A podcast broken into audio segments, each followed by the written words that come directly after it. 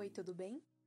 Eu sou a Maísa Torquato e esse é o terceiro episódio da série Conversas com Yoga. Nosso tema de hoje: autossabotagem e yoga. Esse é aquele tema que só de ler a gente já sente aquela cutucada incômoda e desconfortável, né? Eu sei. Mas se você chegou até aqui, senta, pega algo quentinho para beber, que esse vai ser um bate-papo gentil e sem julgamento, tá bom? Autossabotagem significa agir contra si mesmo, dificultar ou prejudicar-se de forma consciente ou inconsciente, esse segundo mais comum. Estudos na área de psicologia mostraram que a autossabotagem costuma ter origem nas fases da infância e adolescência. As experiências vividas constroem comportamentos e crenças negativos e sentimentos ligados ao fracasso, gerando atitudes autossabotadoras que podem se repetir por toda a nossa vida. Eu encontrei um artigo da PUC Paraná, publicado em julho de 2020, falando sobre autossabotagem. E eles listaram os tipos mais comuns, e eu quis trazer para enriquecer a nossa conversa. São eles: a vitimização, que é o caso de pessoas que encontram meios de justificar os seus sofrimentos a fim de obter gratificações em troca. A negação, Nessa modalidade de autossabotagem, o indivíduo nega suas próprias necessidades e desejos a fim de evitar a experimentação do fracasso. Culpabilidade. Ao se culpar constantemente, a pessoa evita enfrentar os julgamentos alheios, mas entra em um ciclo punitivo e de autocobrança desnecessário. Procrastinação. Aqui, o autossabotador deixa tudo para depois e o fato de postergar tarefas funciona como um mecanismo de defesa diante da sensação de incapacidade. Inconstância. Uma pessoa autossabotadora tem o hábito de não com que começa.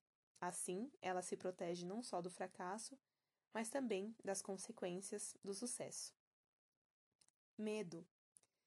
Sentir medo é comum e natural, mas ele se torna uma autossabotagem quando é excessivo e paralisante. Fazendo a pesquisa para esse episódio, eu lembrei de várias situações, onde um ou mais tipos de autossabotagem estiveram presentes na minha vida. E volta e meia ainda estão. Eu vou contar uma história minha do lado de cá e você vê se se identifica ou lembra de alguma história sua por aí.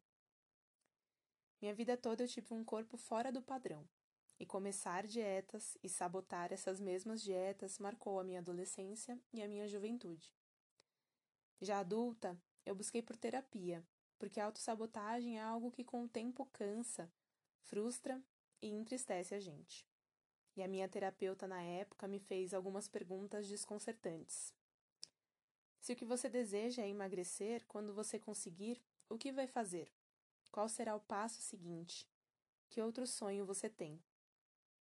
Então percebi que era confortável colocar a culpa de não me realizar e ser feliz no meu corpo, nas dietas que não davam certo, ao invés de assumir a responsabilidade pela minha mudança, por buscar me conhecer e entender de onde vinha aquele medo de viver a vida com o corpo que eu tinha, ou de mudar e ver o que aconteceria a seguir. Eu acho que a minha autossabotagem aqui foi a inconstância. E você?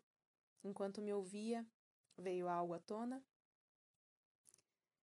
Muitas vezes nós vamos criando justificativas, teorias cada vez mais sólidas e bem elaboradas, capazes até de convencer quem está em volta, e que nos dão a certeza de que não vai dar certo, então nem vale a pena tentar, reforçando a nossa autossabotagem e nos impedindo de viver os nossos sonhos mais profundos, aqueles nascidos do coração. Pensa bem. Se você substituir o seu medo de chegar naquela pessoa que você é afim há anos, se você escolher prestar aquela vaga para a qual você sempre disse eu não sou capaz, se você conseguir não boicotar a sua alimentação para recomeçar só lá na segunda, você vai substituir pelo quê? Eu dei alguns exemplos aleatórios, mas essa pergunta pode ser adaptada a qualquer coisa que você queira muito e que coincidentemente nunca dá certo, reforçando crenças como não nasci para ser feliz, não faço nada certo, não termino o que comecei. Trazendo uma visão do yoga, eu encontrei um texto do mestre Swami Dayananda Sarasvati, no seu livro O Problema é Você, a Solução é Você. Ele diz que nas escrituras do yoga, a mente é a causa para o nosso aprisionamento e libertação. A mente aqui significa a noção, a ideia que você tem de si mesmo, a sua conclusão. Nesse caso da autossabotagem, eu vou fracassar mesmo.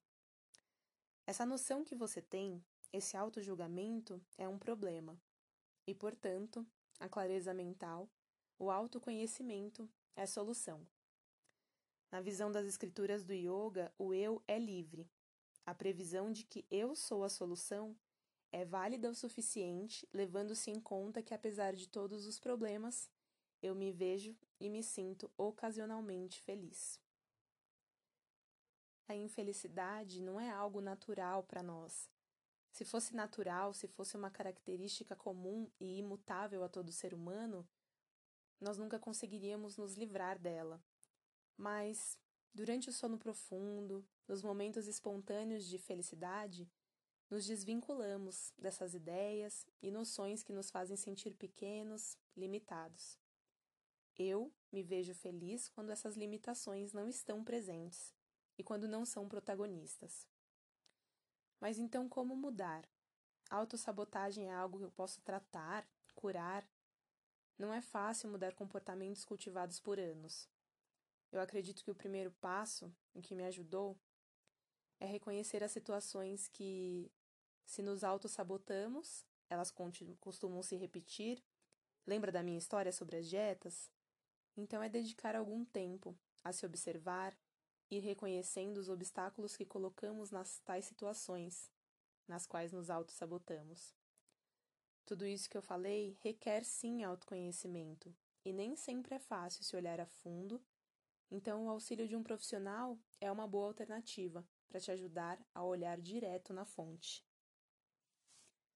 Então, olhar direto na fonte, que é você, estar disposto a mudar, sabendo que esse é um processo contínuo pelo qual todos nós passamos, é algo que você vai aprender.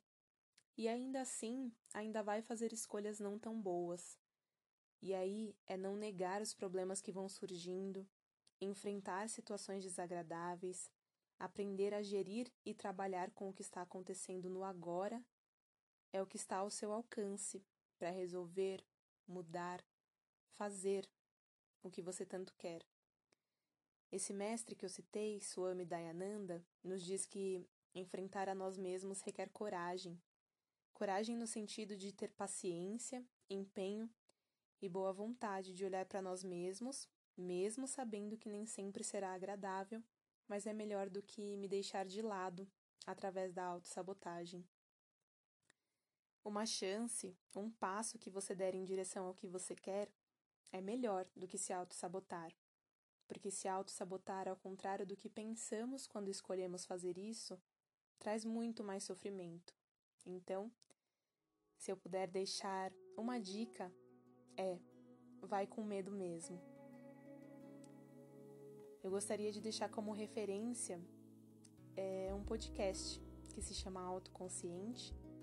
E para pesquisa desse episódio, eu ouvi o episódio 81, Por que nos sabotamos? Ele é interessante porque traz depoimentos diversos sobre a autossabotagem, então poderia enriquecer ainda mais essa nossa conversa. Se você me escutou até aqui, muito obrigada. Se tiver algo a comentar, sobre o episódio, é só acessar o Instagram @maísa_torquato_yoga e conversar comigo por lá. Comigo por lá. Eu vou adorar saber. Um beijo e até o nosso próximo episódio.